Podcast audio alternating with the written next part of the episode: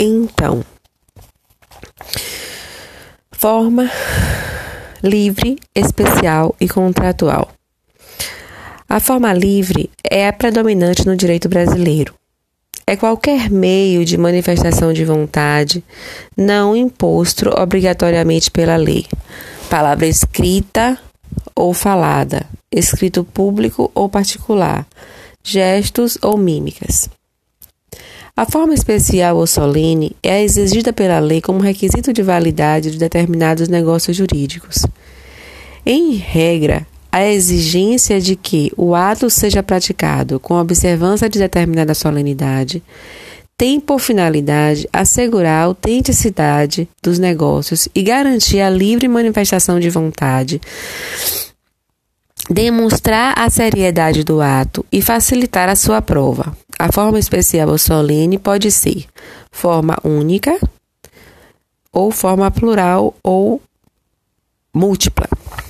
A forma única é a que, por lei, não pode ser substituída por outra. Exemplo, artigo 108, que considera a escritura pública essencial à validade das alienações imobiliárias, não dispondo a lei em contrário.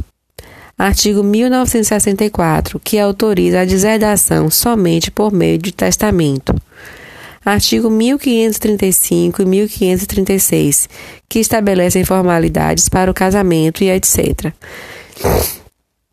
Agora, a forma múltipla, múltipla ou plural diz quando o ato é solene, mas a lei permite a, a, formalização do negócio por diversos modos, podendo o interessado optar validamente por qualquer um deles. O reconhecimento válido dos filhos, é um exemplo, está lá no artigo 1609. Pode ser feito de quatro modos.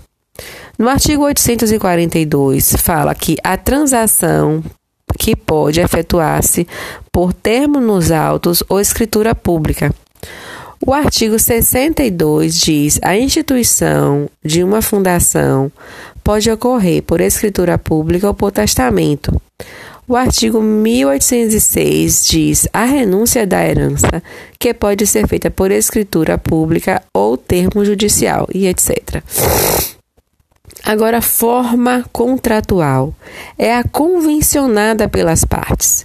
O artigo 109 dispõe que, num negócio jurídico celebrado com a cláusula de não valer sem instrumento público, este é da substância do ato. Os contratantes podem, portanto, mediante convenção, determinar que o instrumento público torne-se necessário para a validade do negócio jurídico. A forma pode ser ad solenitatem e ad probationem tantum. Eu vou repetir. Forma ad são expressões latinas. Ad, ad, separado, solem, S-O-L-E-M de mamãe, N de neném, I, T-A, T-E-M de mãe. E a outra forma, AD, P-R-O, B-A, T-I-O-N-E-M, tantum. Então, forma ad solenitatem e ad probationem tantum. A forma ad solenitatem. Disse que a forma é ad solenitatem quando é da substância do ato, indispensável para que a vontade produza efeitos.